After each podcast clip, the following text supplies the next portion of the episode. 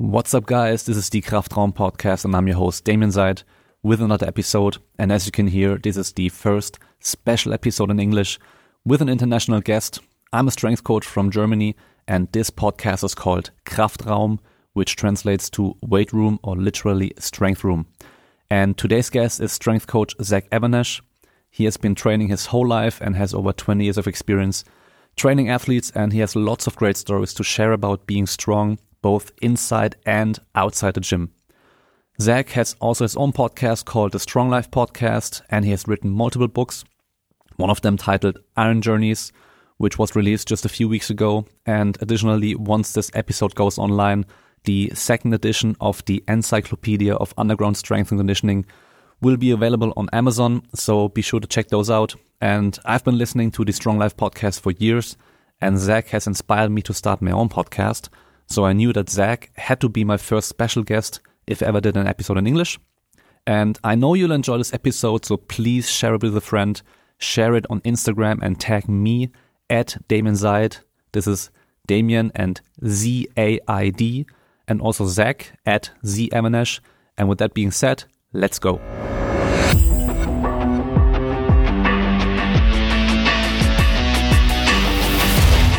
Yes. Wow. Nice. I haven't even finished yet. a lot of people finish it in two days. Yeah.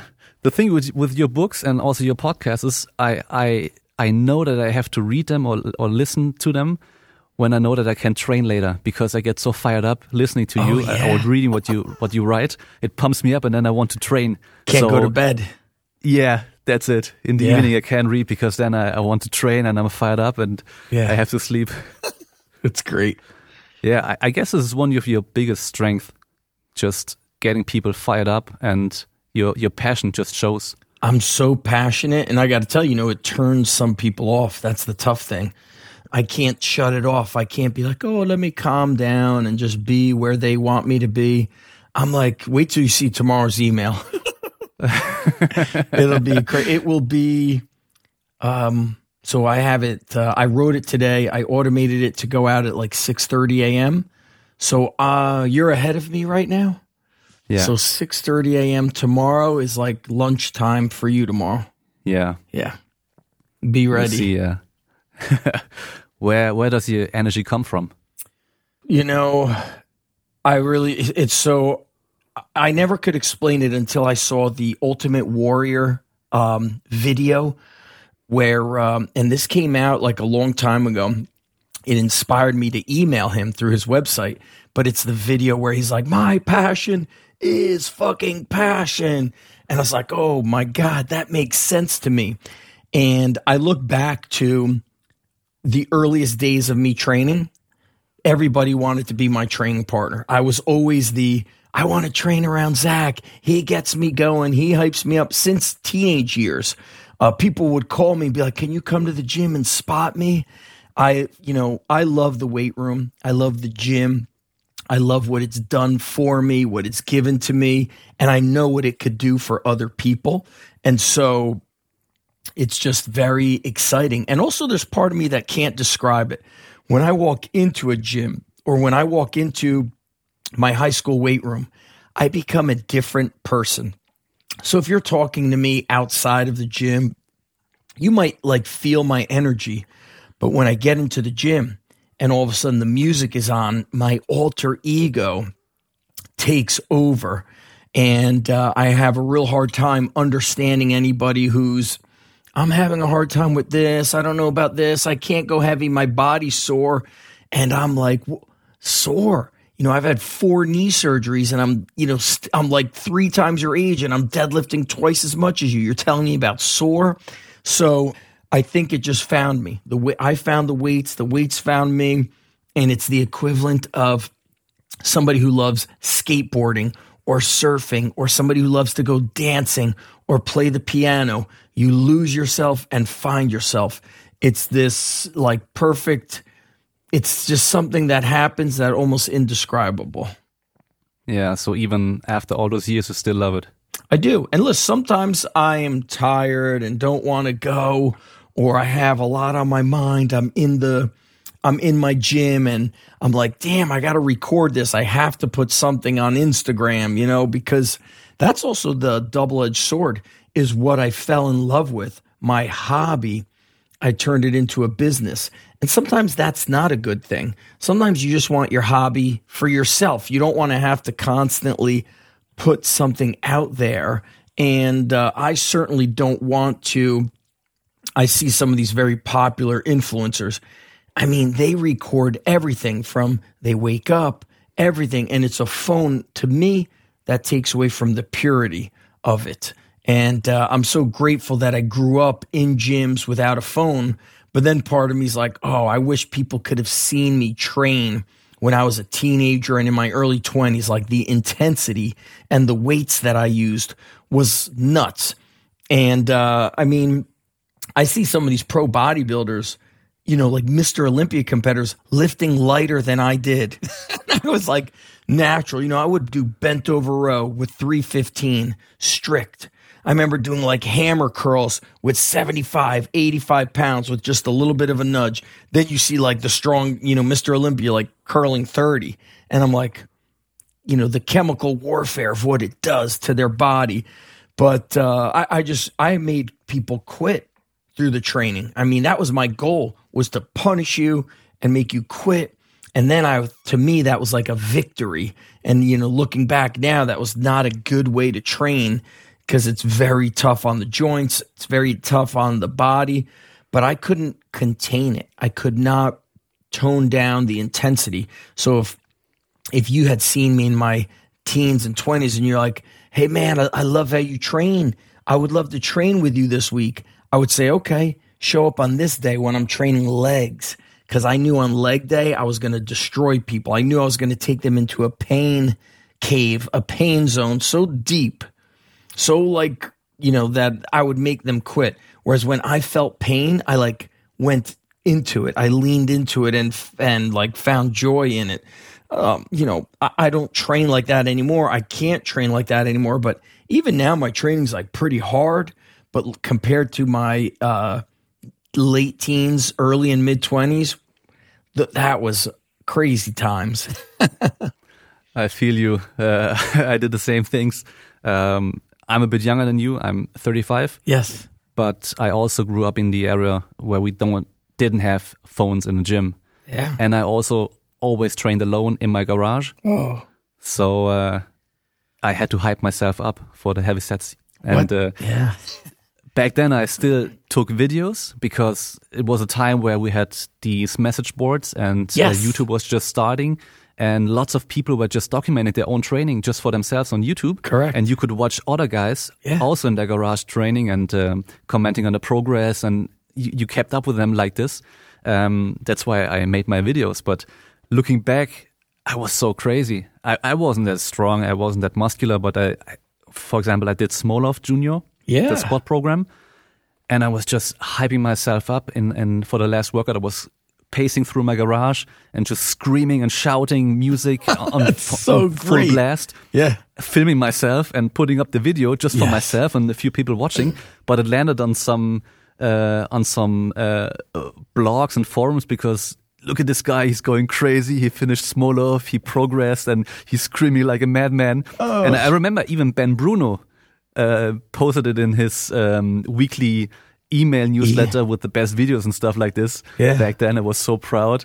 he he was into Ben Bruno was into heavy lifting. Um, yeah, he did the like heavy trap, single leg squatting, single leg trap bar deadlift, and um, you know, you saying that, Damien. I have a funny story. I can't remember what I was so mad at. Um, somebody must have like in the early days of me opening my gym somebody maybe didn't pay or they lied to me or they quit so I was like so mad. And I had this, I still have the curl bar. It was a big curl bar that could fit in the squat rack from Ivanko. And uh, I had seen, I bought it from Sorinex. So I had seen uh, Bert Sorin and his dad doing like cheat curls. They were benching with the curl bar. It was this heavy duty bar. So I was curling and I wanted to curl two plates. And I remember like locking the door because I had finished coaching. So I would lift late at night. I would lift at 8 p.m., 8.30 p.m. I would lift to like 9 10 p.m. And I remember locking the door, blasting music, and there was no iPod. It was like CD player, and I was like cursing. And um, at the camera, I was like, "You fucking looking at me?" Dropping f bombs, curling it, and you know, I look back. I get a little older, more mature. I like look back, and I, you know, uh, unlist those videos. yeah, I yeah, think yeah. The, the, it was when I had started the underground strength show. So I think that exercise was, I mean, that um, YouTube video was called like angry curls or angry weightlifting. and I was like, you know, curling and throwing the weights and dropping F bombs. But uh, when I had um, anger, I would find myself uh, taking it out on the weights. And so uh, I would re I recorded it, but at night I would lock the door to the gym, like the movie A Bronx Tale, where he's like, "Now you can't leave." I would lock myself in, and I would be like, "All right, you're not going home until you deadlift 545 pounds." And I was like, "I don't care if you have to sleep on the fucking floor and take a nap." Like I wouldn't let myself go home until I did certain things, but I would lock the door. It was very hot in this garage, this warehouse, and uh, the music would be blasting. And you know, if like we shared this with like a psychologist, they would be like, "Oh, you've got all kinds of anger problems." And um, I saw somebody training today on Instagram doing this squat with all these forced reps and everything. He's like, "There's more than what we do than what's just on the surface. Every step for a runner, and every rep for a lifter, and every round for a fighter helps let out the pain." We have to deal with. So, like, we have internal struggle, internal pain, and training. You know, I've always said iron, I call it iron therapy. And I have a lot of, you know, things I'm angry about, things I regret, things I wish I did better. And so it's like I'm still training to try to achieve something. And um, that, then, of course, there's that saying if you're living in the past, you're angry. If you're living in the future, you're anxious. If you're living in the present, you are at peace with yourself.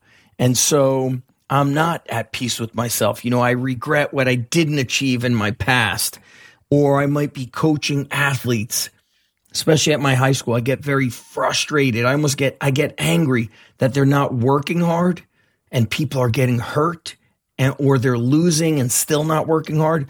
So then I take it out on the weights. It's like I I try to work harder to outwork these kids who should be doing the work. It's, you know, I'm a little bit messed up. There's no doubt about it.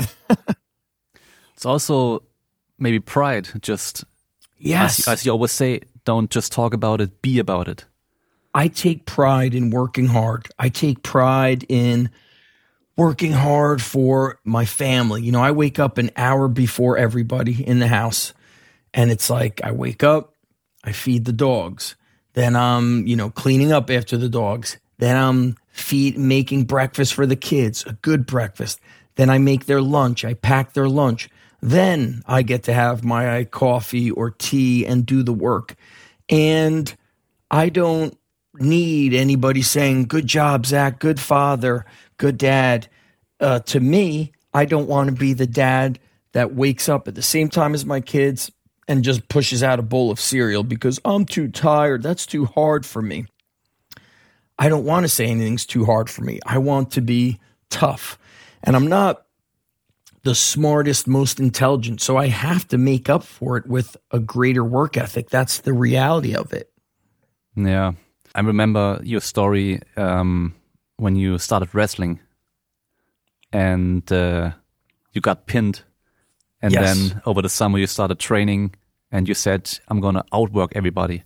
Oh, yeah. And you didn't say, I'm going to pin everybody or win against anybody. I'm going to outwork anybody yeah. because this is the only thing you can influence. You can influence the outcome. You can only influence what you do. Yeah, I didn't really understand that though. Uh, but I had came across a VHS tape called um, Competitor Supreme. It's an old VHS, so you could find it on YouTube. It's with Dan Gable, the great American wrestler. He actually won the Olympics in Munich in the 70s, 76, I think that was. And uh, nobody scored upon him. And the day after he won, so he wins the Olympics, and the next day he's out running. He goes out running. Whereas, like the other guys who maybe took bronze were like laying in bed feeling, oh, I took bronze. Dan Gable wins gold and he's running. And he had this philosophy of just if you want to beat the competition, you must outwork them. And I think that was, you know, I didn't understand how to do it in a intelligent way. And so I beat up my body by running too much and training the same way too much. You, if you're going to train a lot, you have to implement the conjugate method. So you vary the exercises so you don't um, re- get this repetitive overuse. Um, you need to be great at recovery. You need to not do forced reps, drop sets, high intensity training, high volume training. So I didn't know that because uh, I, there was no there were mentors, but nobody really in the sports performance world at that time. You know, there was bodybuilders and powerlifters, and we just had to learn from books and whatnot. And what's interesting, Damien, is I thought that because there's so much great information on the internet, like learning how to train, athletes would know how to train like an athlete. And so I don't see it. If I look at athletes, they still go to the gym and do a ton of cables and machines. And if they squat, they go like very close stance, halfway down. They squat like they're competing for the, you know, Mr. Olympia classic physique. It's like, yo, bro, you need power and strength, and you need to train more like Rocky 3, Rocky 4, not train like you're, you know, the next fitness model. So you see these kids with like arms and muscular abs, but they have no traps. You know, they don't, they're not strong. And uh, you have to be strong. If you want to be an athlete, you got to be strong. And today, you know, it's interesting how like kids, uh, not all kids like to train. They want to be in the sport, but they don't care if they're not like lifting. You have to really love lifting and I'm learning more and more. A lot of kids don't like it. So when I'm at the high school, I'm around a lot of kids who don't like to train.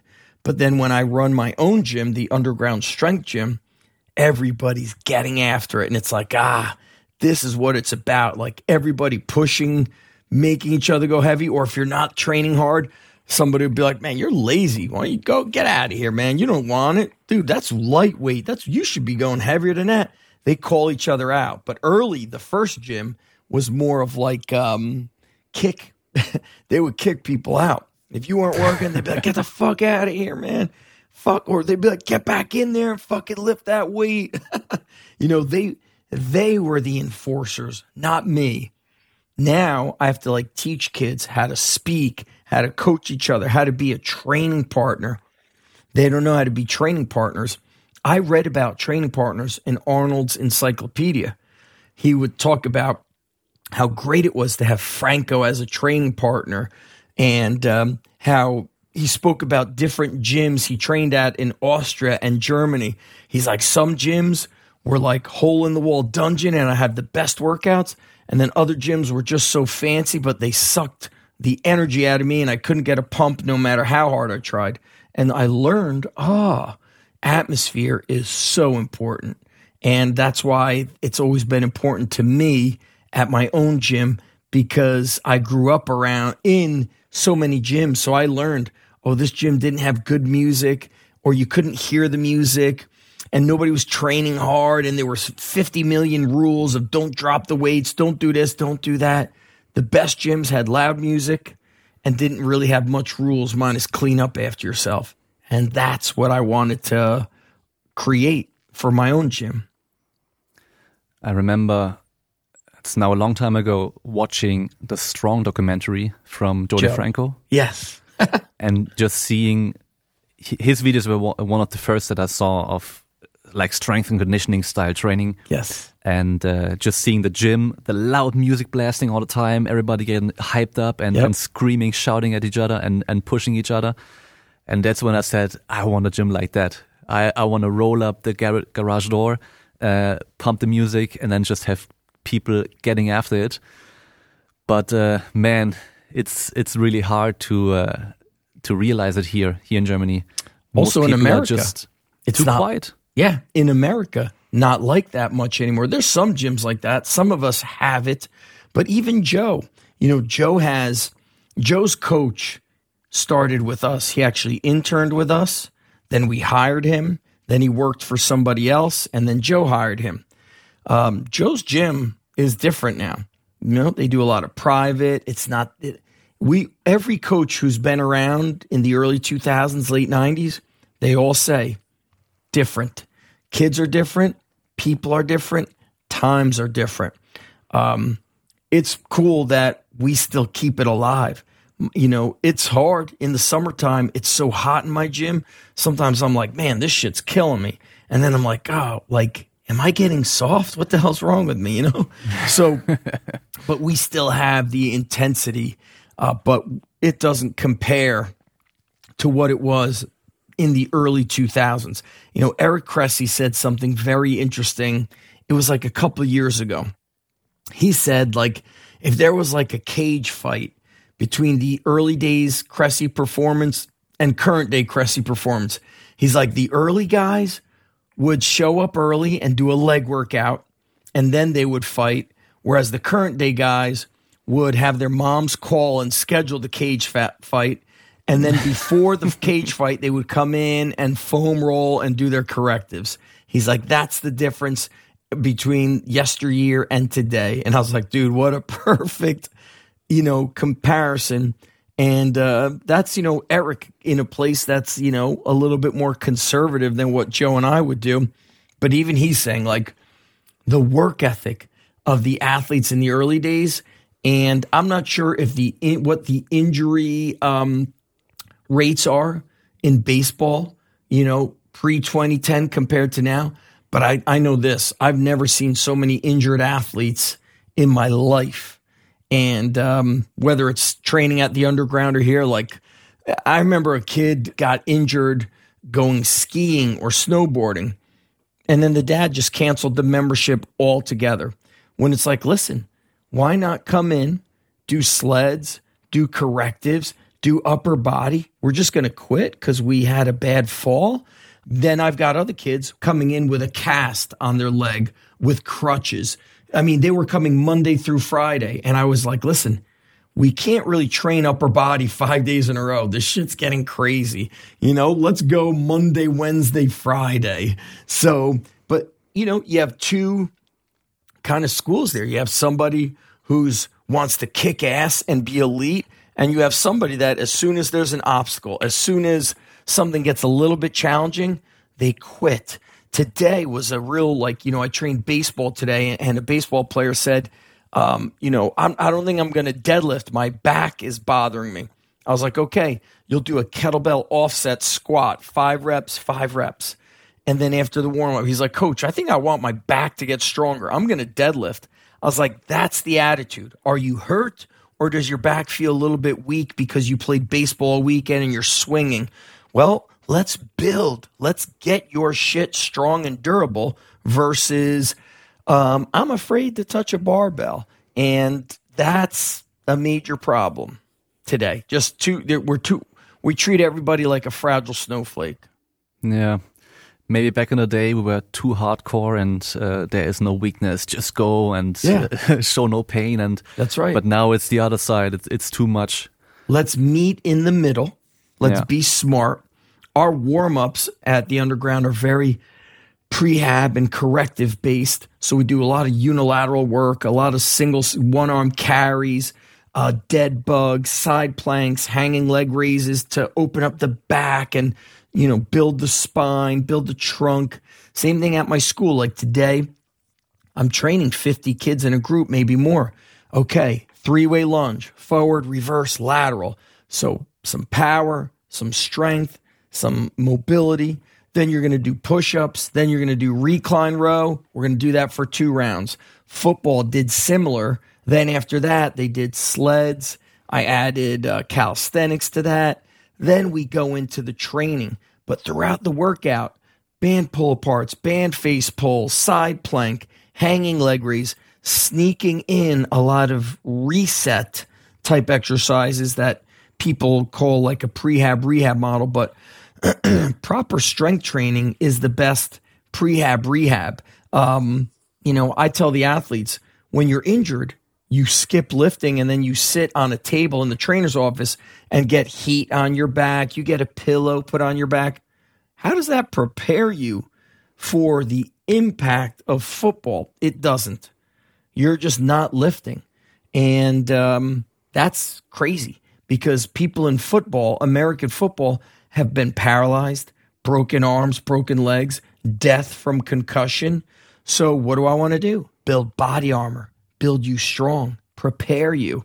And I'm, you know, I'm really shocked at how many are like, no, I'm just not going to lift. I'm going to play football and then lay on a table. You know, it's like my friend John Welbourn said when he was in the NFL, he noticed the guys in the athletic trainer office.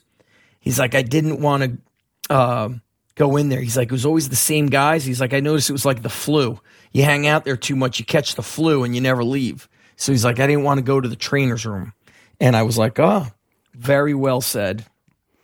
Yeah, just uh, looking for dysfunction, looking for weakness, looking for problems. If you look enough, you will find something. You'll find and it, no problem. Yeah, if, especially for football, if you just look at the research about neck strength and concussions, the stronger your neck is, the least likely is uh, that you get concussed. It's it's so clear. And it's somebody just stupid said, if you uh, don't do it. Right. Somebody, I, I think somebody posted on Twitter. They're like, "There's no actual research that had that has researched your neck strength to the concussion because yeah, it's not really. I don't know how you could research it. Like, okay, you've got a concussion. How, what, what's the neck strength test you're doing? But we do know this: that being stronger strengthens connective tissue, building muscle puts on body armor, and that those are protective mechanisms. We know it is, and being weak is of no advantage. But you know what? People want to argue on the internet. They want to be right so bad that they have to say, hey, there's no research about neck strength and concussions. Okay. Then you know what? Be weak. Let me know how it works out for you. I mean, yeah. I watched our girls soccer team play Saturday. They won the conference. That's like the area. I'm watching the ball get kicked, you know, 50 feet into the air, 60 feet away. The girls are heading it, banging into each other. All I think about when I'm watching them play soccer is, whew, we better get our trap strong our trunk. We better get power, more strength, more power. Uh, I'm not thinking, oh, we should be weaker. It'll help them. You know, yeah. who says that? Only an idiot. yeah. Only an internet idiot. Uh, Mark Smelly Bell had a saying, strength is my, never weakness. That's and my guy. Yeah. Mark Smelly Bell. Yeah. Strength is never weakness. Weakness is never a strength. Yeah. It's never better to be weaker. It's yeah, what? never worse never... to be stronger. Also, so yeah, nobody. Yeah. There's nobody that's like uh, I always say. Your your coach doesn't watch you in sport and say, "Thank God he's so weak," or or we need him to get weaker. He's just too strong. Nobody says that.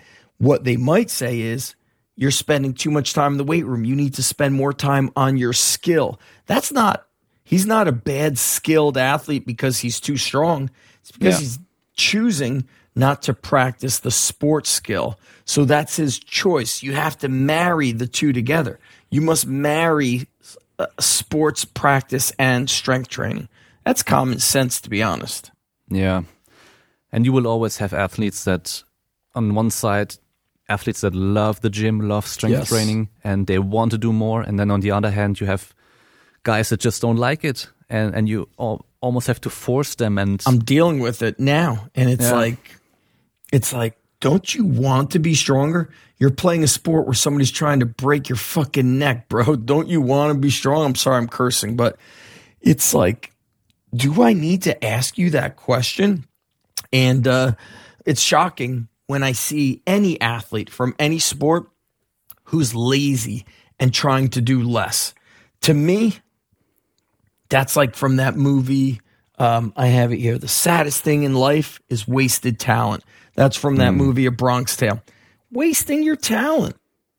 Like you have a gift. I, I train a kid at my gym. I think he's six foot six. No basketball, no football.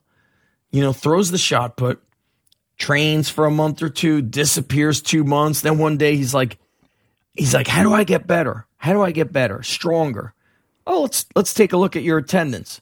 Okay, you showed up six times across six weeks.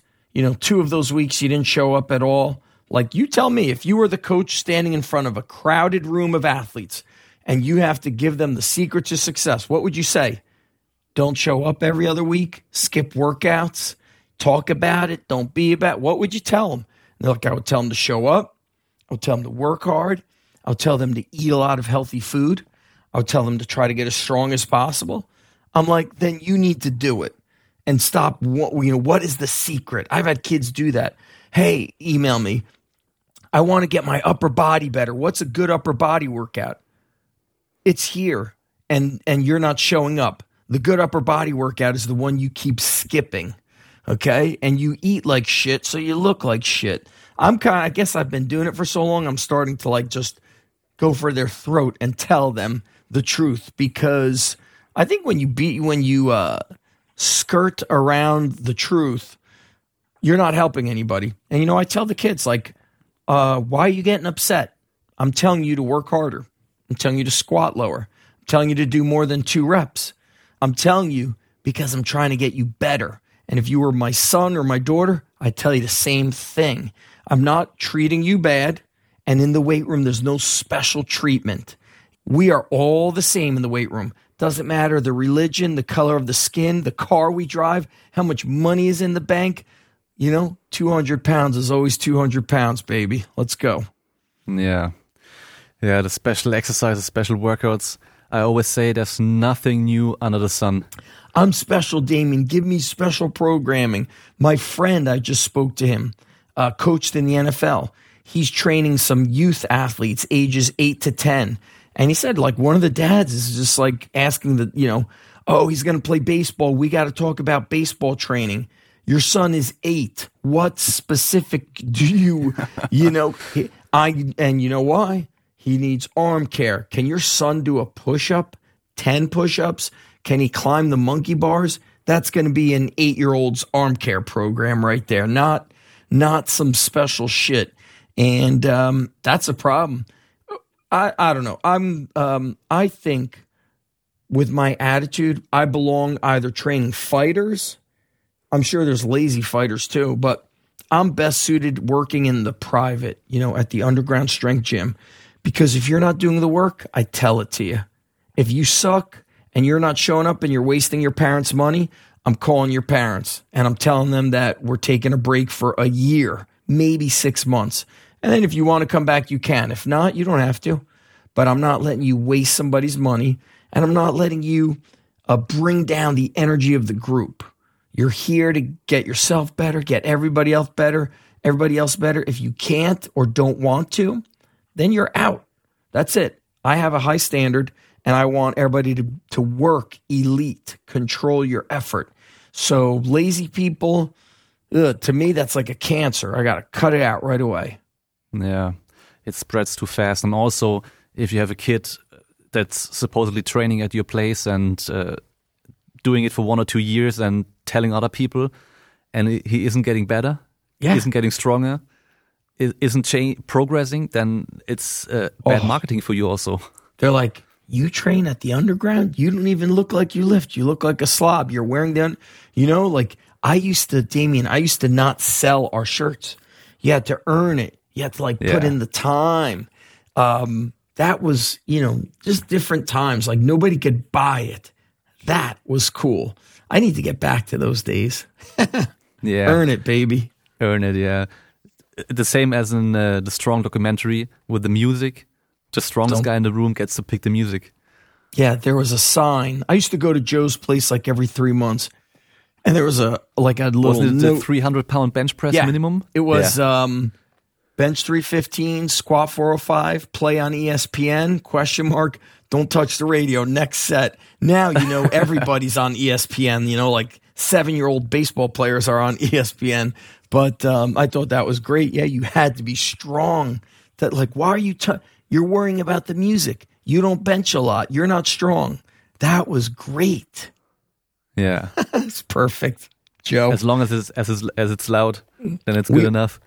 And you know, Joe and I agree you know, every every time he moved the gym, it just lost this little intensity. And and you know, we him and I did a uh, business seminar together two three years ago, and um, he's like, you know, if I did this all over again in the era we're in, you know, I wouldn't hire a coach as my first employee. I'd hire a cameraman to follow me around everywhere. I said, "Oh, Joey D, you break my heart to say that because that's where we're at. We have to show everybody what we're doing, show you my breakfast. You don't want to learn? You don't want to learn training? You want to know my breakfast? You want to see me driving in the car? And so it's like, um, I don't know what people are interested in. I had a, a, kid at the high school a year ago, a little over a year ago. He saw me on the video with uh, Joey Szatmary, and Joey has a big following. And this kid was like, I was really surprised to see you in this video. I've got a lot of respect for Joe. And then he mentioned Dr. Mike Israetel, and he's mentioning these big names. And this kid looks like he doesn't lift at all. Although the previous year, when he was on one of the sport teams, I remember telling him when he was dumbbell squatting, I was like, put your feet wider, squat wider. He's like, my hips don't work that way. I was like, what do you mean? He's like my uh, my my uh, biomechanics, blah blah blah. My hips don't work that way. He was doing like a close stance squat, and I was like, oh fuck, this kid has watched too many YouTube videos, and now he believes this is the only way he could squat at age fifteen. And um, Joe. Joe and I did a seminar together called Lost Secrets of Strength, the first one. We did the first one at his gym. Then we did another one at my gym, long time ago, 15, yeah, 15 years ago. And so one kid was asking so many questions, and um, he goes, Listen, man, you need to read less and lift more. the whole crowd was laughing. You know, the kid was asking a hundred questions, didn't look like he lifted, was so worried about every specific set rep. That that's where we are today people need to watch less videos and just train more. So I actually, um, you know, I, I had this uh, conversation today. I just ordered the, I have all of Louie Simmons' book, all the Westside Barbell books, but I just bought them all. They were on sale. And I'm like, I'm leaving them at the gym. I want my coaches to read these. But I used to buy the early VHS tapes from Westside Barbell. The training in that little 800 square foot um, was like so intense that I think anybody who watched it, we just thought, oh, that's normal. That's how you train. And, you know, now Westside Barbell, even as Louie got older, he said on his last interviews, he's like, we don't have, you know, killers anymore. We don't have competitors. You know, Dave Tate said now there's other places to go to. You don't have to deal with drama in one place. If you don't like it, you go elsewhere. But you know, there was a very uh, elite level of intensity. So I, I don't know. I think it's still in some places, but not as prevalent as it should be. And now a quick commercial break. As always, please leave a review on Apple Podcast and Spotify. You can give five stars on Spotify. You can also comment on the episode. And you can also support the podcast if you use my affiliate code Kraftraum with my partners esn.com for your supplement needs. With the code Kraftraum, you get the weekly sale plus additional 10% on everything else. And you can order from all over Europe. Then on simpleproducts.de, you get 5% on everything. Also on sale items, you can get squat racks, barbells, benches, and plates. And also on YouTube, I have a lot of reviews on equipment from Simple Products and you can order from all over Europe. And lastly, we have aesparel.com. There you can get 10% on pants, especially made for muscular people with big quads, big glutes, but small waists. And there you get 10%. And you can order worldwide. You can also find all the information in the show notes. And now let's continue with the episode. Yeah, maybe this is also a problem with the with the internet because I remember when I started getting interested in training, I could buy some books. And on the internet, it was really hard to find some information. So there was like T Nation, there was bodybuilding.com, there was Elite FTS, where I saw yes. you for the first time. Yes. And um, then there were some blogs from like Eric Cressey, Mike Robertson, Tony Gentilcore, all those people. Yeah, um, but even then, you had to to find the stuff and then filter the stuff, and it was pretty hard to find the good stuff. And nowadays, there is so much more good information, but also so much more bad information, and it's just too much. So if I go on the internet, I see good coaches, I see good good research, I see good informational posts and stuff, but it's my bubble. If some Correct. complete new newcomer goes on the internet, he will see such crap, and it's yeah. really hard to find the good stuff. Probably as well.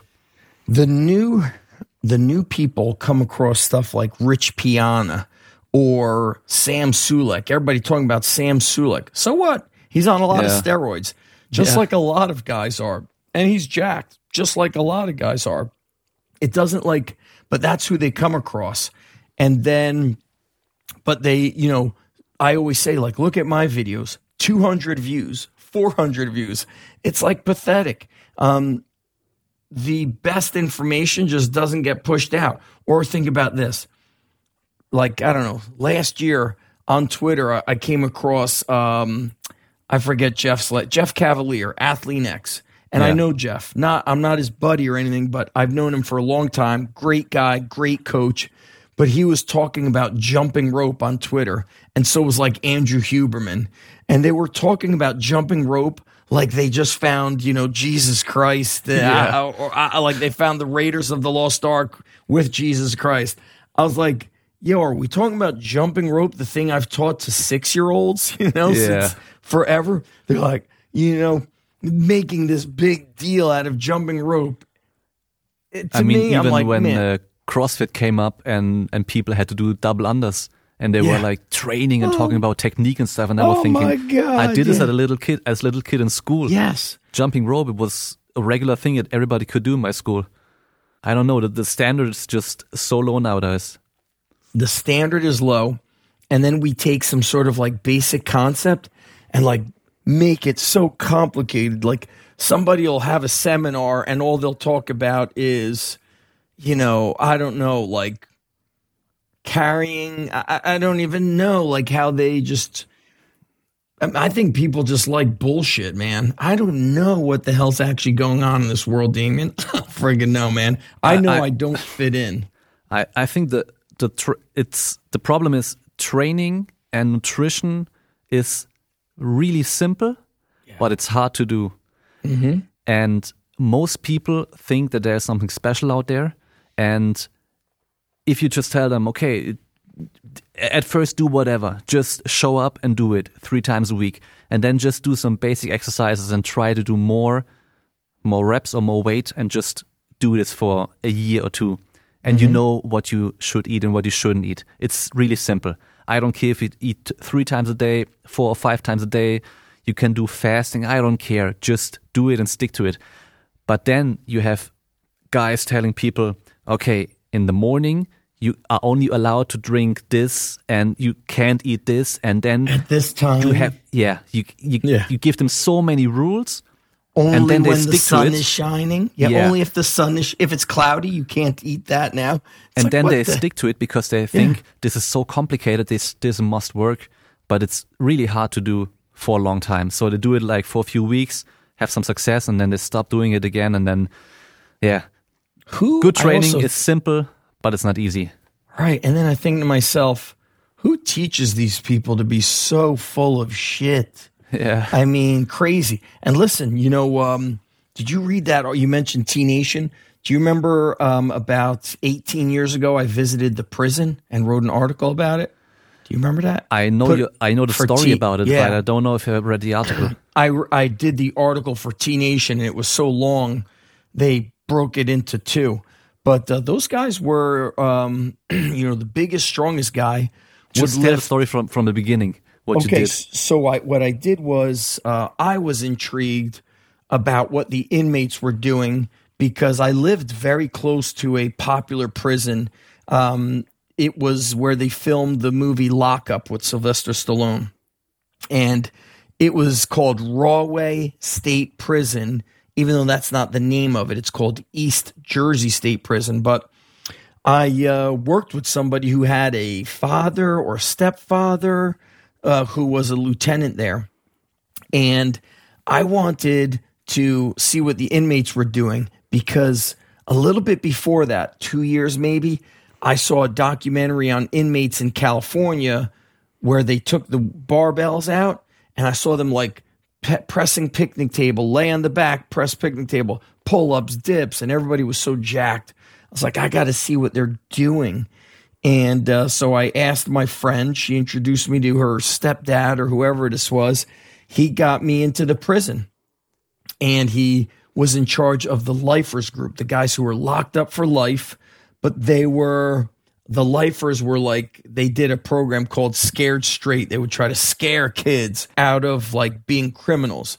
And they were very open to sharing their exercise routine. So I took a, a sick day from work. I was a teacher back then, called out sick went to the prison. I remember I was like a nerd. I went in there with like a notebook, which was so bad to take notes. and um, so bad. So uh, the lieutenant takes me to the floor where the lifers are, and it's it's in the morning. And so I go upstairs, and he brings me into like a storage closet with like towels everywhere. And he introduces me to the one guy who's most into lifting weights. He's huge. I mean, 6'4, 6'5, 275, muscular, like veins down his arms and forearms. So he introduces me to the guy. There's a chair for him and a chair for me. And then he leaves. And I'm like, oh my God, I could get raped in here. I was like scared out of my mind.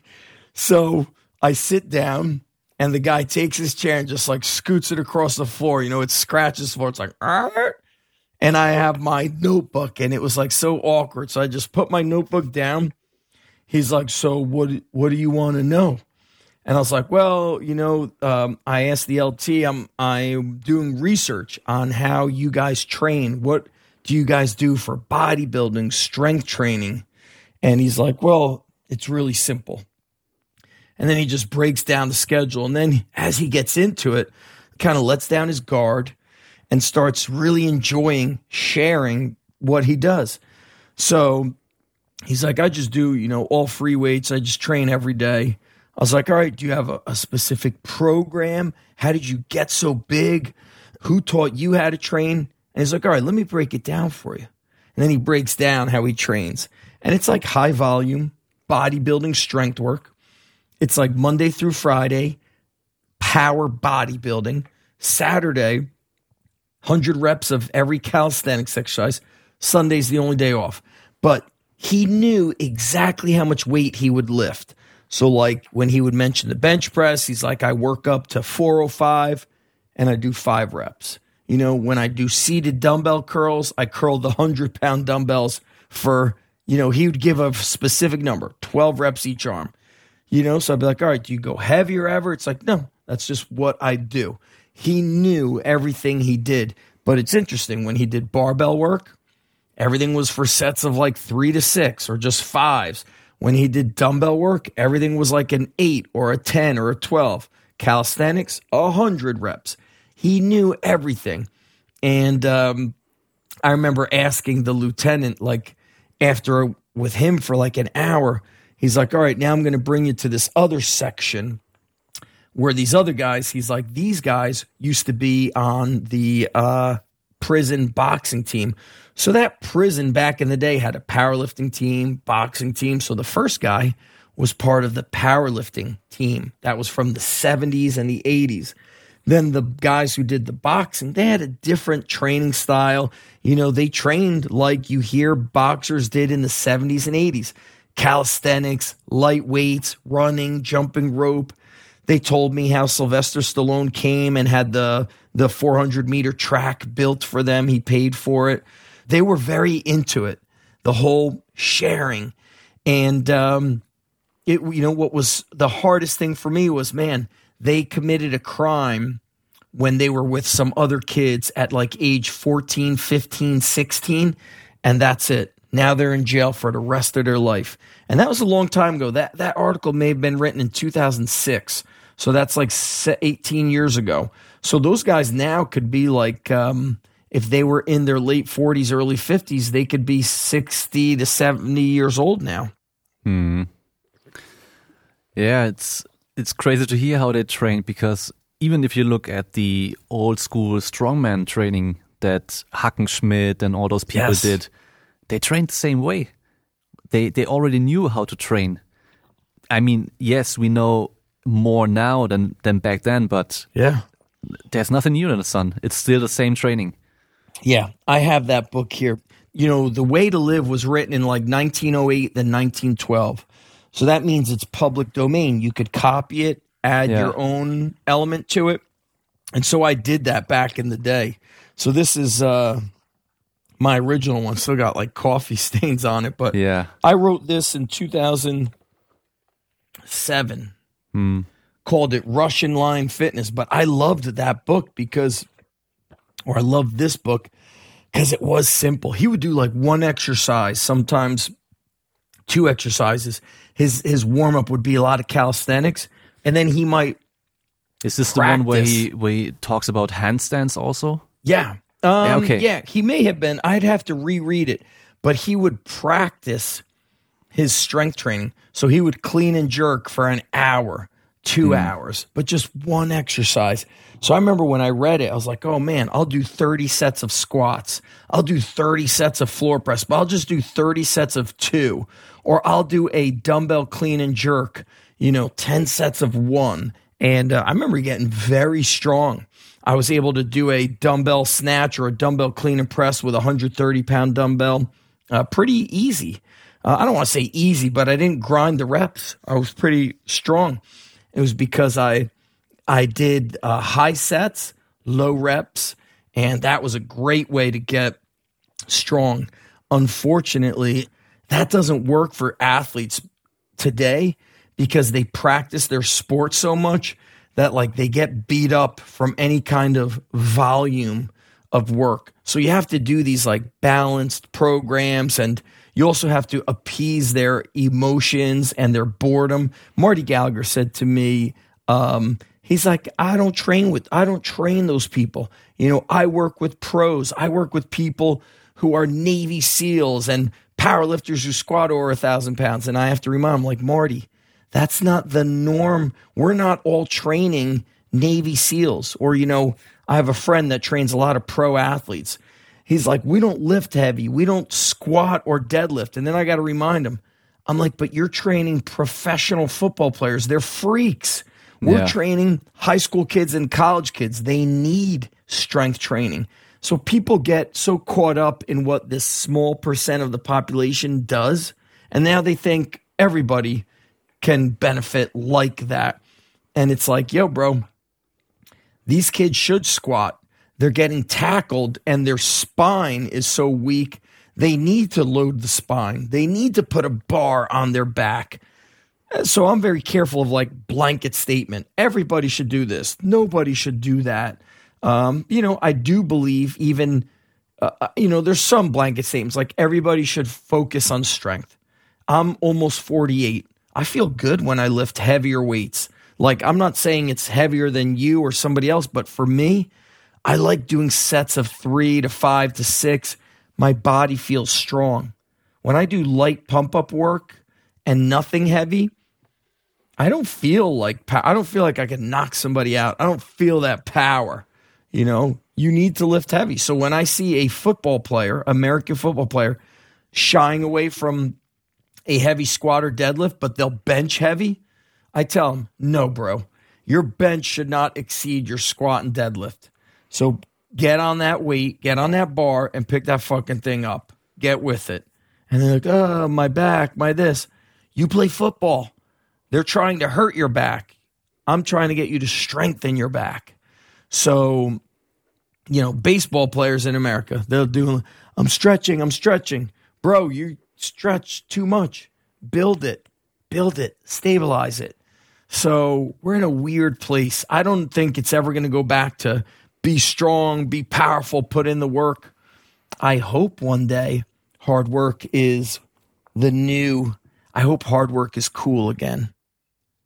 Maybe Yeah, I, I don't know. It. We may Yeah, see ma- it someday. Like you said, don't know. We're in our bubble. We think Yeah. it's normal. Then we're around other people, and then you're like, "Oh, you don't like to work hard? You don't like that? You don't like to feel alive?" They're like, "No," you know. And so we're like, "Shit."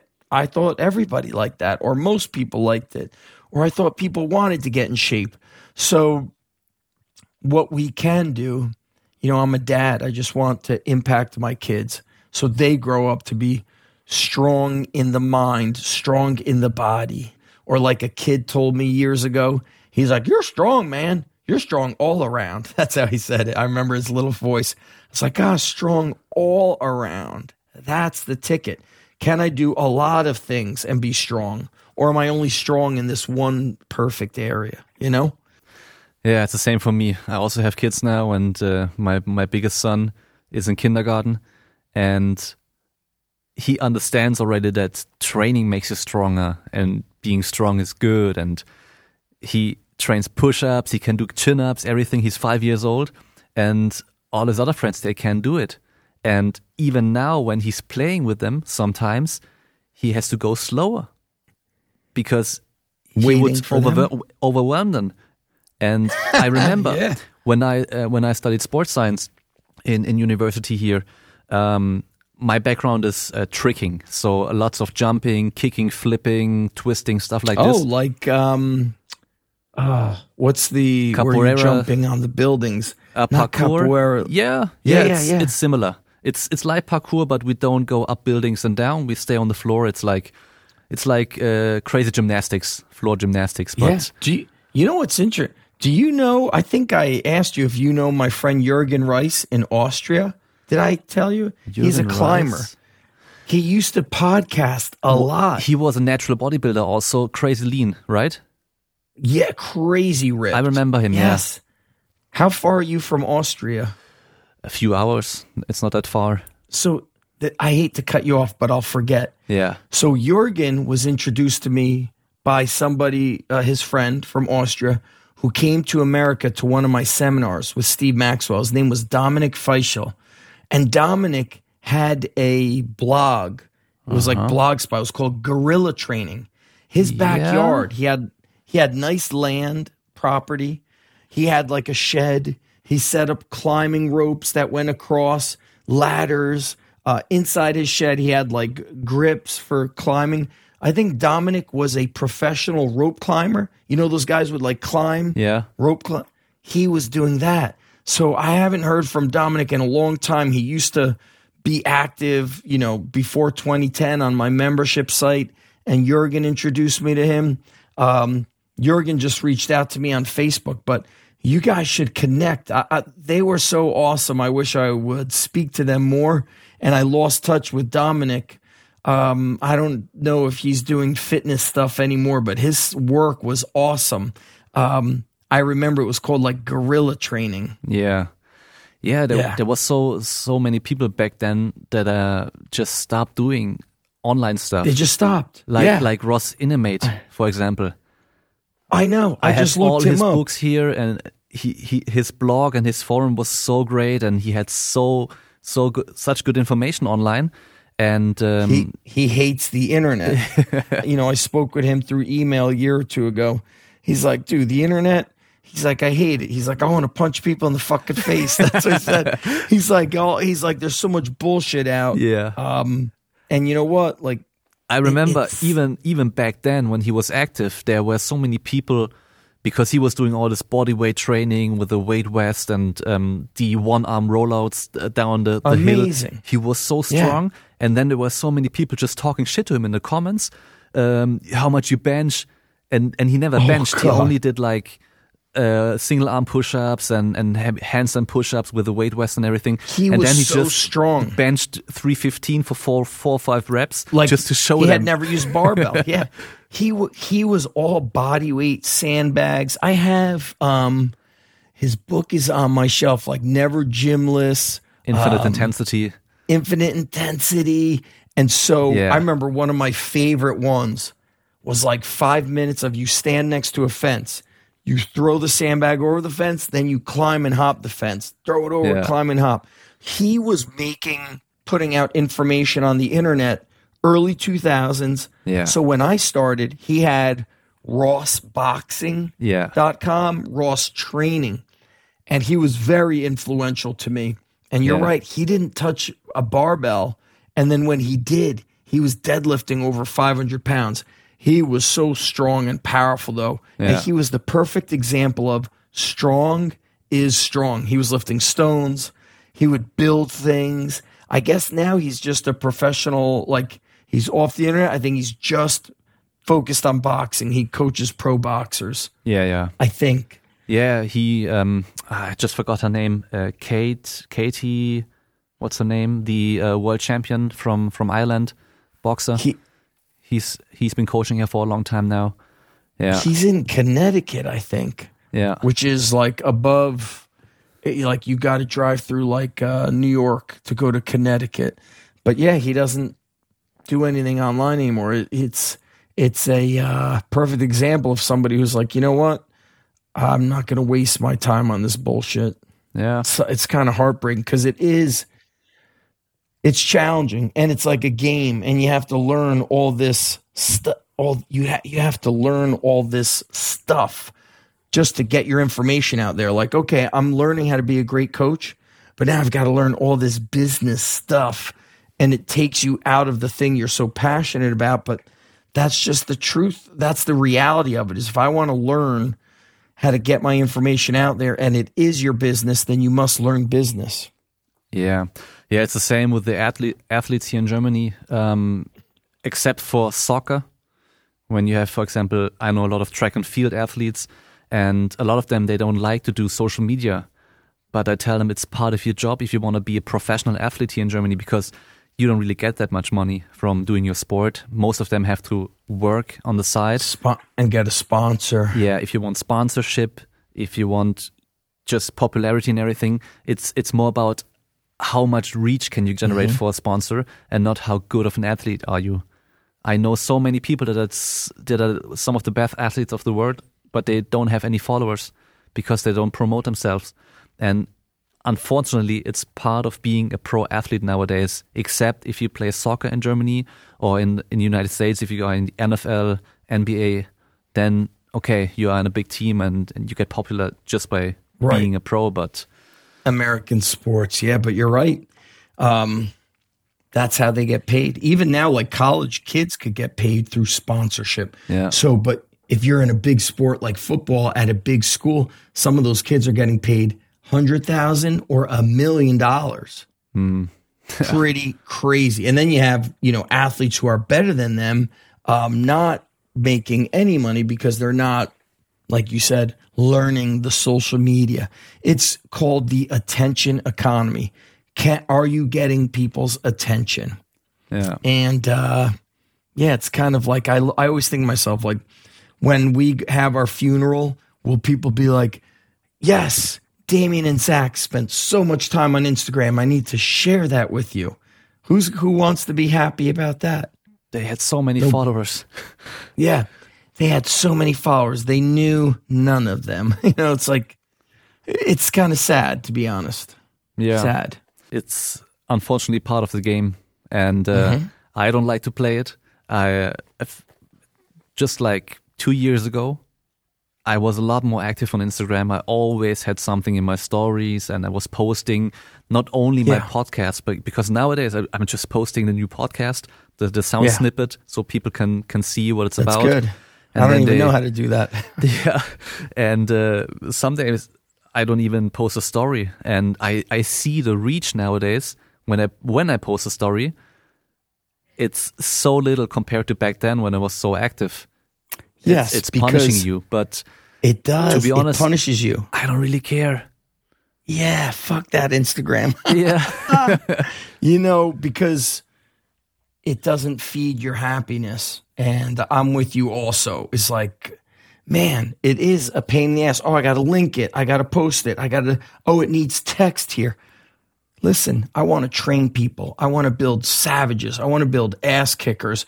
You know, let me train those people. I don't want to uh, you know, like today I was training. I was like, fuck, I got to bring my phone in to the gym. I got to make sure I record a set of squats. I haven't recorded a training video for like two weeks.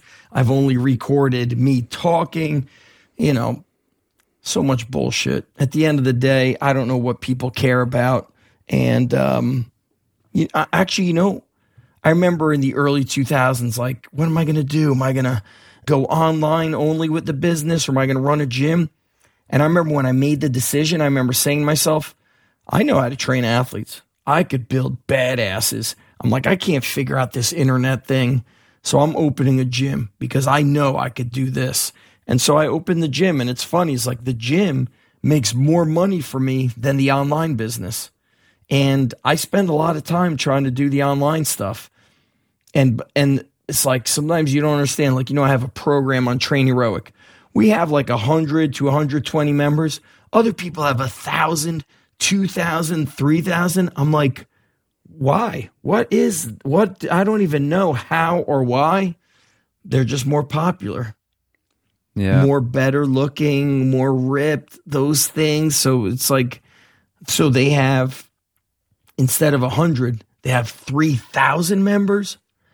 I'll never, I, I don't even understand it, but I know that my training is better. It's just a different crowd and a different message. And um, that's it. I think, um, you know, that saying, comparison is the thief of joy. So I, I have to be very careful now. Oh, he's doing that. She's doing this. I don't know what people are really doing. I got to just focus on what I can do, what I could control. Yeah, because if you don't and you you see okay he's doing Instagram lives all the time he's doing podcasts I and they are doing that. YouTube and and, Yeah. and and and and you could also do all this or you could focus on one or two things and do them really really good and stand out Yeah. and have more fun doing it Yeah. Uh, if I'm, yeah, truth. I like sending my morning emails. That's, I like to do that. yeah It's good. do you remember when when you started doing your podcast why Yeah. I remember because I think it was becoming this thing. Okay. I saw other people doing it. So I was like, man, I, how do I grow the business? How do I get the message out there? And uh, I didn't have the audio. So the podcast started as just a video cast. But it was like, all right, I've already been doing so many video. I had already done well over a thousand videos. I was one of the earliest. You know what's funny is like when I started blogging and posting my underground strength show, if you Googled how to build muscle or how to get strong, I was on the first page of Google. yeah That shows you how little information was on the internet. Now, forget it. I'll be like page 50 million and three. So why did I do it? Was I noticed that I understand this. Like, you can't just do what you like. Okay. You have to do what do the people want. And as the smartphone, the iPhone became popular, people began consuming content on the go versus sit behind a computer, watch a video. They and now they listen to podcasts. You know, even me, I don't read as many books at all like I used to. Probably because I'm so tired when I lay down, I'm just destroyed. But I used to read every night. You know, I still try to read my two pages a night, but sometimes I lay down, I must fall asleep in like 20 seconds. yeah I pass out. Yeah. People consume small pieces of content on the go. Yeah, I remember back then there there weren't many people around doing podcasts and videos and blogs and stuff. And uh, yeah, I'm, i looking back. I'm really happy that I found your podcast. That I found okay, Joe DeFranco was pretty popular, but then I also found Ross Enamait and um, from I don't know if it's it was your recommendation in, in, in some podcast or, or blog, but pretty early I started reading Dinosaur Training from Oh, Brooks yes. Kubik. And Yes. this was such a great book, super simple tools, but great training. And because before that, just like you, and probably everybody back then, I was reading Flex magazine, Muscle and Fitness, and um, yeah, looking at some pro bodybuilding videos and stuff. So just like you also did back then, doing the bodybuilding training, and then this door opened to a, a whole nother world of strength training. And uh, I was always fascinated. Okay, being muscular and bigger, okay, because I was always a skinny guy, but I was always a fan of Bruce Lee. And he wasn't the biggest guy, but he was super strong, super fast. Strong. And Yeah. I always liked being the guy that people looked at and thought he he's not good, he's not strong, he he can't do anything, and then surprising people being much stronger than than I looked, and um, that's that why that's why I was probably always fascinated with the strongman stuff and dinosaur training and and Ross Ross's stuff and your stuff Yeah. because it's just functional. Yeah, I shared the story a lot of times, but when I first opened my gym a couple months into it, somebody came to the gym and gave me a bag of VHS tapes of Dr. Ken Leistner and Brooks Kubik. And he gave me Brooks um, in the early 2000s had a physical newsletter and it was called like Dinosaur Training Monthly or something like that. And so everything is like, you're going to do the dinosaur cardio. You're going to take your sandbag and walk up and down the stairs of your basement, you know, 30 times. Or, you know, people would write in and he would, um, you know, copy their question and he would respond. And people would be like, um, Hi, you know, Mr. Kubik, you know, this is Damien. I did my uh, dino cardio and I took my anvil and I carried it over my head around the entire neighborhood. You know, everything was like dinosaur strength, dinosaur. It, it was such a cool, you know, us versus them. Yeah. Um, thick bar training, have, everything was like one to five reps. Everything was about being strong. And you couldn't help but be inspired by that type of um, stance that he took of like, this is what it's about very it was very cool. My friend actually said he's like that's what made you popular in the early days. He's like because the underground strength was like stones and tires and sandbags and you were like anti pretty boy. He's like now you got smart so you're like oh everything works. This works. He's like so because you're not very black and white, you're kind of gray. He's like that doesn't pull people from one side to the next. I was like, yeah, I got too smart. That's the problem. Yeah. Yeah, I used to teach classes for, for personal training and and um, it's in Germany. It's a system with license. You get a license by Yes. doing a course. It's just like four four weekends, and Okay. I used to do it. That's good. I always told them, if you want to be successful as a personal trainer, you have to have a niche very specific and it isn't about giving the best training advice because the best training advice would be okay we can do almost anything especially if your goals are pretty broad what is the what do you like the most? What is fun? Um, just do some basic strength training. It doesn't really matter if you can do barbells we can do dumbbells we can do machines calisthenics it doesn't really matter.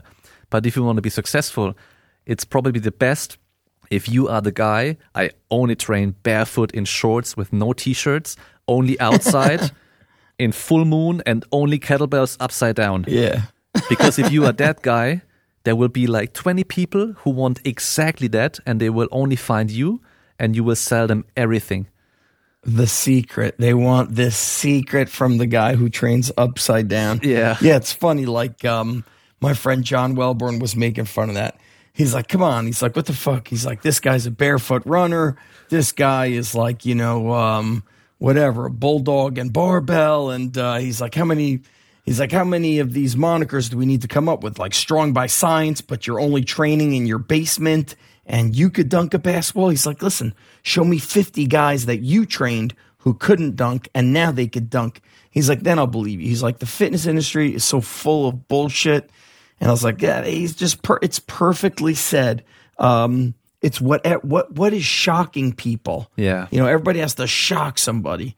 And, um, you know, on Twitter, it's like all these shock statements. I'm like, listen, you want all, you're demonstrating all these crazy exercises when we're struggling to get high school kids to do 20 push ups, five pull ups, and show up three days a week and make a homemade breakfast. And you're telling me about your one legged rotational med ball throw? Like, that's not really what we need. Yeah. Yeah. The The, elite need it, not the not the majority. Yeah, and usually the elite are so gifted they can do whatever they want. They will be elite anyway. That's right. Then, they could do the bodybuilding yeah. and get and they're already explosive and they could do backflips no matter what. Yeah. But you're doing bodybuilding yet you could barely do 5 pull-ups. All right. We need to do better or you're doing bodybuilding, you know, body part splits and you know, you're a senior in high school, you're 17 or 18 and you can't deadlift 185 pounds. That's not good. Yeah you're weak. And then you have kids showing you videos of some of some pro athlete doing some fancy exercises and they want to do it like them and then I tell them, "Okay, listen, this guy is good in spite of his training that he's doing. He could be doing nothing, he would be just as good. Usain Bolt could never train, he would always run faster than me no matter what I yeah. do." He's a he's a freak. Yeah. There's, and then there's of course kids that work and work and become great uh, there's a kid in our kind of area. Uh, I don't train him. I just know of him. He won a very prestigious wrestling tournament over the weekend. He won it the year before. He committed to one of the best colleges and one of the best wrestling programs in college. But the dad was like, This has been going on for years. He's like, I hired this coach to teach him this. I hired this coach to teach him that. He's been working out, you know, seven days a week for 10 plus years. And that's what nobody wants to um, look at is, oh, he didn't just do this for a few weeks or months. It's the culmination of over a decade. It's the kid's entire life has been training. And look, some people don't want that. That's fine. You don't have to want it. Don't hate on it. But the point being is, it was a lot of work. It was a decade of work to win that one tournament. That's yeah. the truth. A decade of work there's no overnight success. No such thing. And then you have all those people complaining about, ah, I want to be this, I want to be that, I want to do this, I want to do that, but they don't do anything for it. Yes, you want to do it, but are you willing to do all this work behind the scenes to make it happen? Like at my school for the football team, at the uh, banquet at the end of the year, one kid gets a hammer Mm-hmm. This year it might be two kids. One kid gets a hammer. It's the War Hammer because our team is the e- War Eagles. And so many kids are like, I'm going to get that hammer. And I said to them, How? You don't show up. Or when you're there, you skip sets. Or when you're there, I'm chasing you around. That's, and you're being delusional. I'd be lying to you. You could call me a jerk, but I'm lying to you if, if you think that's going to happen. You want that hammer? You must outwork everybody. You must challenge people. You must hold other people accountable. You must be a leader amongst leaders to earn that hammer. Yeah. Um, talking about coaching, because you were training yourself all the time, and was it just that you wanted to share it that brought it to coaching? That you said, I want to coach athletes? Or was it because in my case, it was I always liked sharing what I know, but I quickly realized that I made so many mistakes in my yes. in my training for all those years that I did, and um, that I regret also with my knowledge that I have now. I would have done much much better, but I can give my knowledge to the next generation, and and that's yeah. like the biggest thing that brought me to coaching. Yeah, my friend said this my friend Craig Fitzgerald, uh, strength coach in NFL. He said, for some people, coaching's a job. You show up, you get paid, you're done. He's like, not us. It's a calling. Like you want to share this information, you want it to change their life. You know, when I got into the strength coaching was after I tore my ACL. I was so mad at all the mistakes and injuries I had I was like, man, and I was at the time when I tore my ACL, I was I was big and strong. I mean, people thought I weighed like 250, I weighed like 225, 228, but I was like I was friggin' strong. It's like, how do I tear my ACL?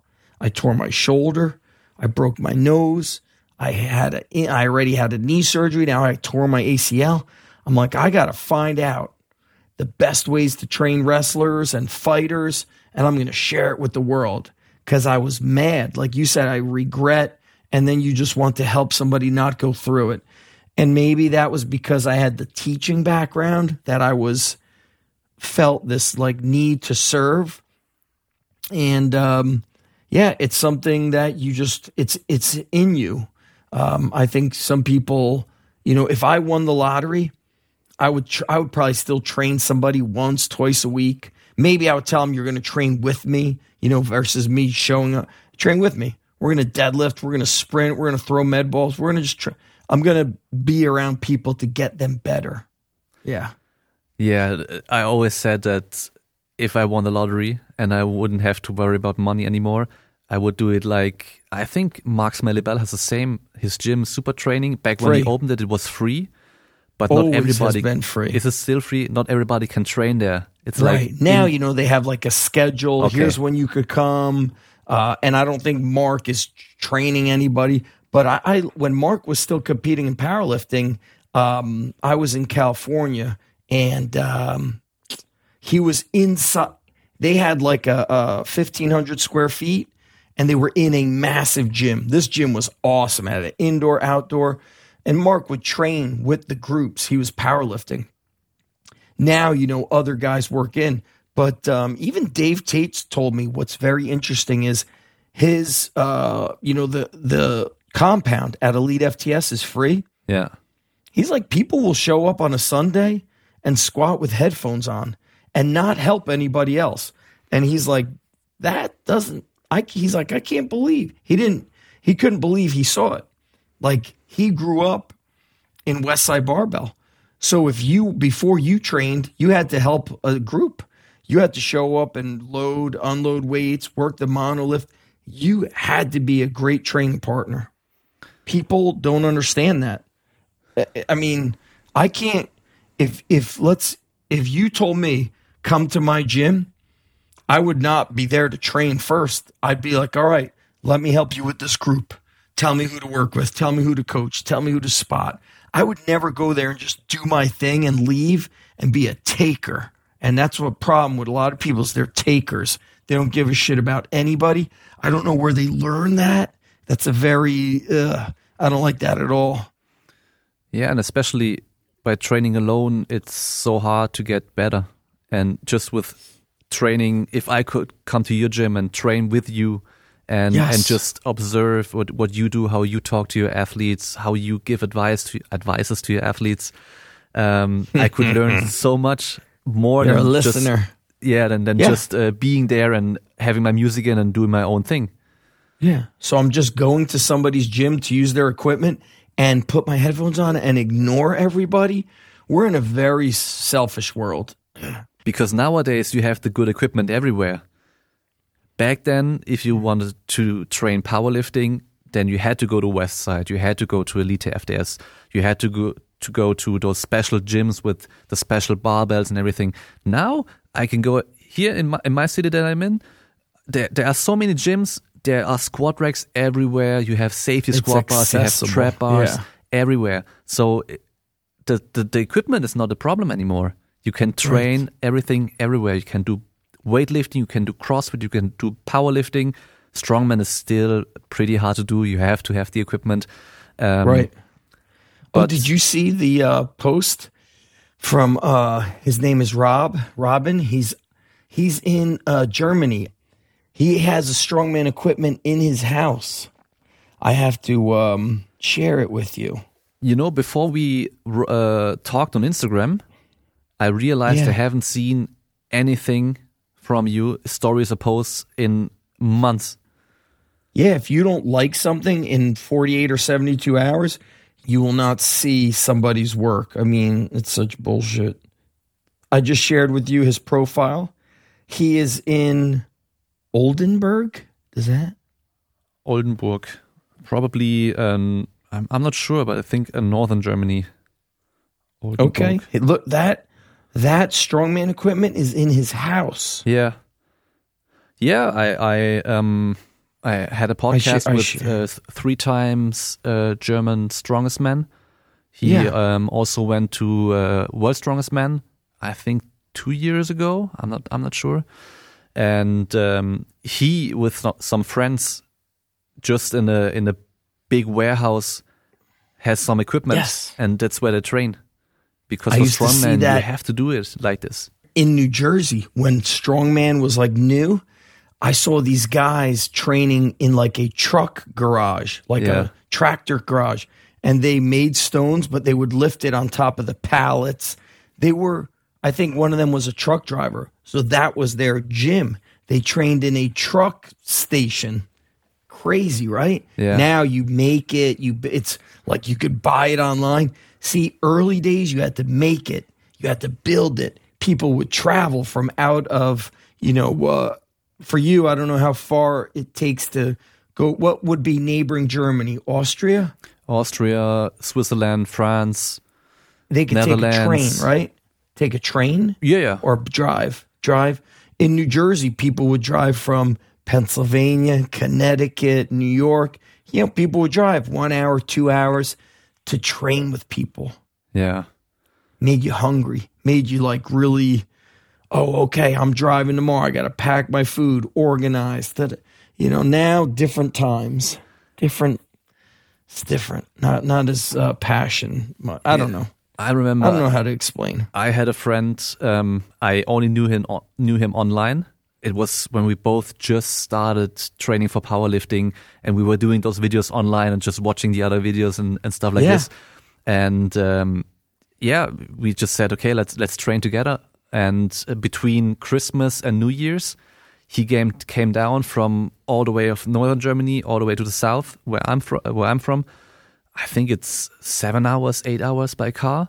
He he took his girlfriend. It was like a little vacation. He stayed at my place with my girlfriend, and we just left the girls together in the evening and just went in my garage downstairs. I only had a, a, a small squat rack, two barbells, a bench, and uh, dumbbells. That was everything that I had.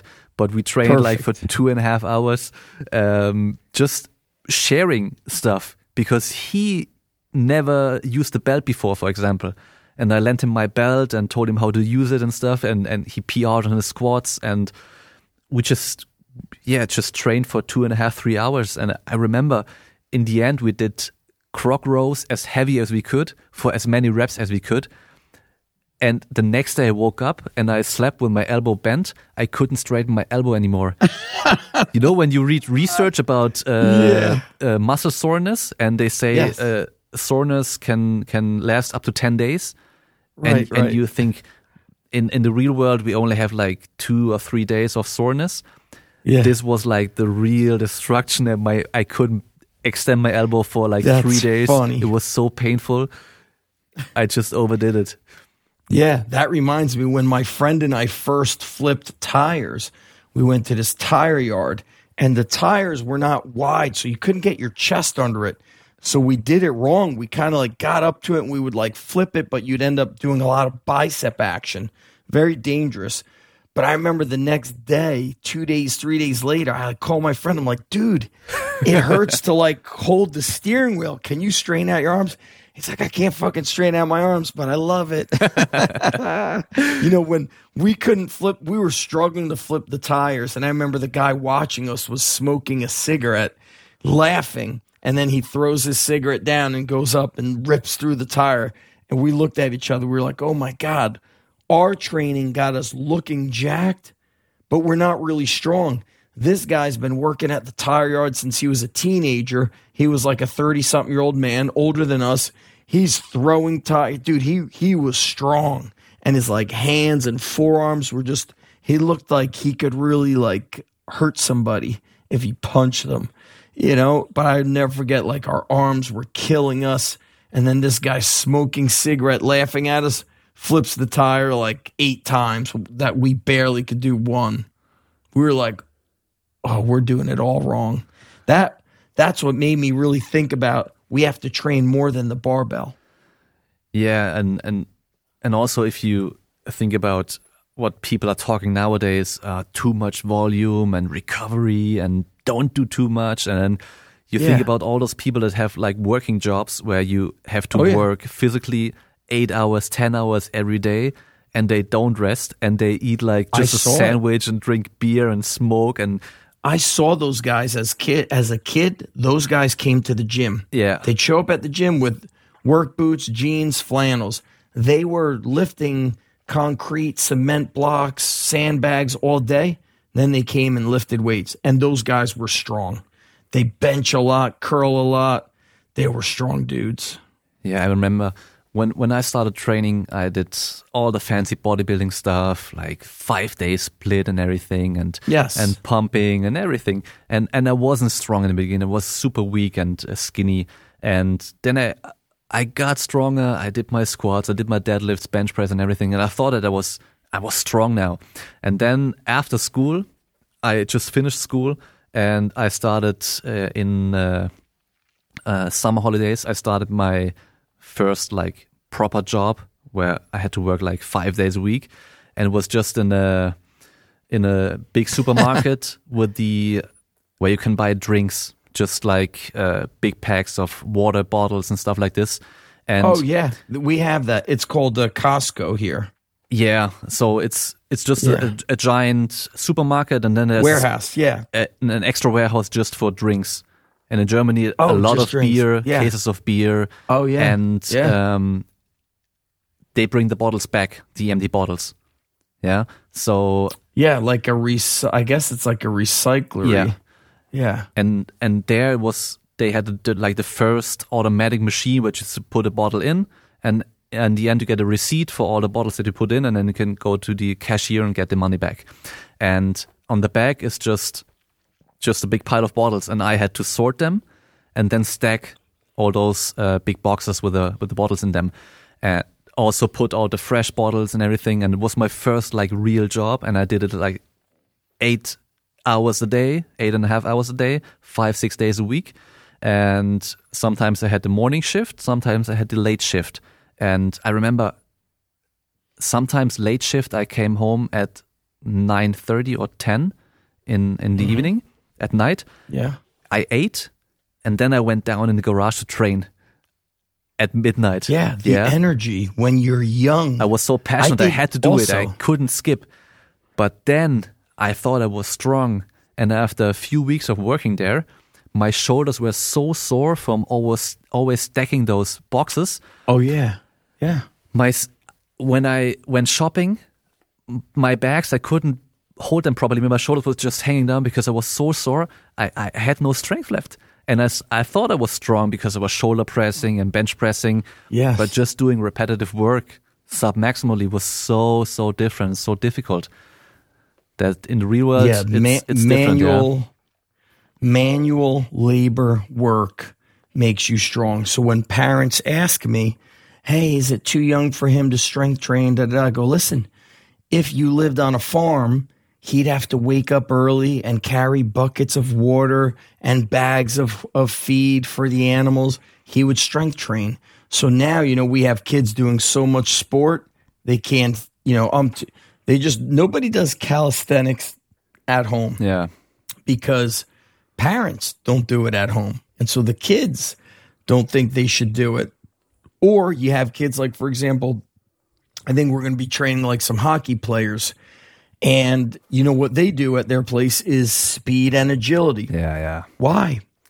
They're already doing all that running around. I'll do sprints, jumps, but I want to do sleds, carries, dumbbell bench, recline row, pull up, rope climb, jump rope. I want to do that.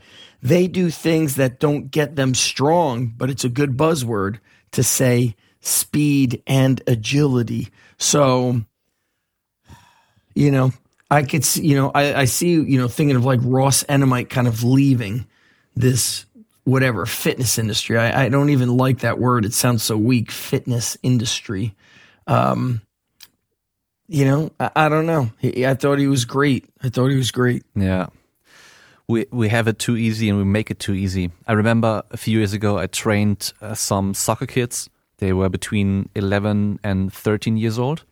And soccer is the biggest sport in Germany and they do early specialization. They have their own club training and then those few kids that are really good, they go to special advanced training. So More training, Yeah. more of the same training, but fat, more advanced training. Yeah, they are effectively training five to six days a week, and then they have games on the weekend. And um, at the the place that I was working at back then, they sold speed training. So Yes. I was doing strength training also with them. I was doing bit some uh, running mechanic stuff and just like acceleration and also strength training. But I remember we had, I think it was 12, uh, 12 times where we trained in, in 12 weeks. So it was only once per week. Once and then it was yeah. over after 12 times. And there were two days where the parents could watch. And I remember thinking when the parents took their kids home, every parent was carrying the bag, the sports bag of the kid. Yeah. And I was thinking, We why don't I'm a dad. they let them carry their stuff themselves? because we we're trying to baby our own kids. I would love to also like compare um, injuries to youth soccer players in Germany to America. I, I wonder what the difference would be because we also in America do um, specialization in all those sports. You know, kids will play it. Soccer will, is right now outside. Then in the winter, indoors springtime, outdoors, summertime, preparing for the fall. This, you know, it's year round. I wonder the injury rates if there was a comparison. It would be interesting. Yeah. I, I just know that there are even like kids, seven, eight, nine years old, they are already complaining about Yep. pain here and there. And I, I, I think back in my time when I was small, I never had pain anywhere. That's right. Never. I trained a basketball player, age 11, maybe 12. He broke his foot while jumping rope. what? And the father was like, How does this happen? Yeah. I said, All right, I'm going to break it down for you. Your son, I can't remember if he was 11 or 12. It happened probably uh, more than 10 years ago, 13 years ago. I said, Okay, your son's 12 years old. He plays basketball. What other sports does he play? No other sport. When did he start playing basketball? Age seven. Okay, five years. How many when he plays basketball in the winter, then he plays AAU in the spring through the fall. He gets a month off. So I go for the past five years, for 11 months, he's running, jumping, sprinting with no other sport, and it's just the same repetitive motion. So his body demanded a rest, and because you don't give him a rest, his body found a way to create the rest by breaking, Yeah. and now he could rest. And And back then he probably wore those uh, jump soles. You remember those? Yeah, I remember that. Air Alert, the, the this jump training program that. with I- the hundreds of reps. I uh I, I think I was too poor to buy those jump shoes. Yeah. but I remember seeing sometimes you'd see people at the park with the jump shoes. Basically, for people who don't know, they were sneakers which on the front had like a it looked like a circle. And so your heel was never on the ground and it was like forcing your calf to work harder and you were supposed to play basketball and and of course they showed like the advertisement was somebody dunking the basketball with those jump they were called jump shoes. Yeah. whoever made them is probably swimming in money right now still. Yeah, probably. they should bring them back. Everybody would buy you know anything that's bullshit people want. Yeah. you know it's really um you know listen hard work is what i push because that's what it takes. You i mean i don't want to say there's no such thing as lazy and successful. I do see some lazy kids being successful but i know that if they were stronger they would be more powerful and they could help them their team or themselves more they could be even better Yeah. Okay, Yeah. Zach, for the end, um, you are a parent, I'm a parent, and we have lots of parents listening with, with kids that want to get those kids to do sports. And just a few weeks ago, I started going to different clubs with my son and to try out Yes. some sports. And I saw the difference in coaches, even just sports coaches, how they talk to the kids, how they structure the training, how attentive they are. Um, do you have any advice for parents on how to identify a good coach? Yes, I love that question because it reminded me of um, five years ago. I worked at a school with my old wrestling coach, and he said he took his nephew to a uh, karate uh, school. I'm not sure what kind of karate, but he had taken him to different places. But he goes, I really like this one place. He's like, because they did a very structured warm up. Um, the, you know, the uh, sensei moved around. Then at the end, the sensei, you know, took out, had a whiteboard and went over like three lessons and said, okay, what did you learn today? What do we do when we do this? What do we do? And it was based around like discipline, working hard, paying attention. And he said, I really like that guy. I'm going to take my nephew back to that uh, karate school, karate dojo. I've been, like you said, around a lot of athletes, uh, coaches. I want to see does the coach care? Is the coach involved or is he constantly on his phone? Does the coach pay attention to everyone or does he only pay attention to the best? Can he get everybody better or can he only help who's already naturally talented? Does he, even if he's tough on the kids, does he finish on a positive? Okay, like today, I was pretty tough on a kid and I noticed he took it personally. So when we all did the closeout, I said, listen, if you were my son, what would I tell you any different? No. If you were my daughter, would I tell you any different? No. Why not? Because you want us to get better. I'm like, that's right, because I love you. And I'm here to push you and challenge you to get you better. So when I coach you, don't get emotional about it. Go for it. I'm teaching you how to be better. It's an opportunity. Or I could have, you know, finished it out and just been like, you suck. You don't listen. You don't want, you know, you gotta be able to communicate with how kids um, process. They they take things emotionally. You got to remind them, hey, I'm coaching you up. Sometimes it's going to be a little bit tough, but stick with me on it. So I look for that. Like, what is the attitude and the vibe that they bring? Do they make your son or daughter better as a human, not just an athlete. That's what I want. Yeah. And most of those lessons you don't realize in the moment how important they are. But now, yes. even for myself, looking back, there were so many moments when I was a kid with my coach and everything that um, really impacted me. I didn't even realize realize it back then, but now I know. It may may have been painful, it may have been uncomfortable, but now I know right. it was good and right and I wish when I also didn't know, I wish I could have been more coachable myself. So I remind myself, oh, when I was a teenager, I was not the most coachable or um, responsive. And so, yeah, very tricky. It reminds me, I'm going to text one of my athletes and just say, hey, you crushed it and finished it on a positive. I'm proud of you. Nice. Yeah.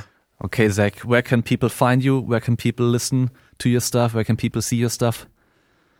Strong Life Podcast. And uh, just Google my name, Zach Even-Esh, E V E N dash E S H, and you'll find my YouTube, Instagram, my website, lots of free stuff, and uh, my newsletter, Zach Strength, Z A C H strength.com. Yeah.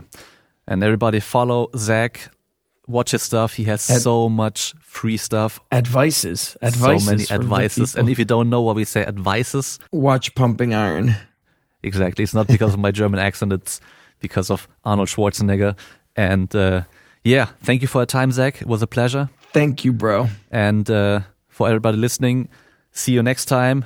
Bye. Bye.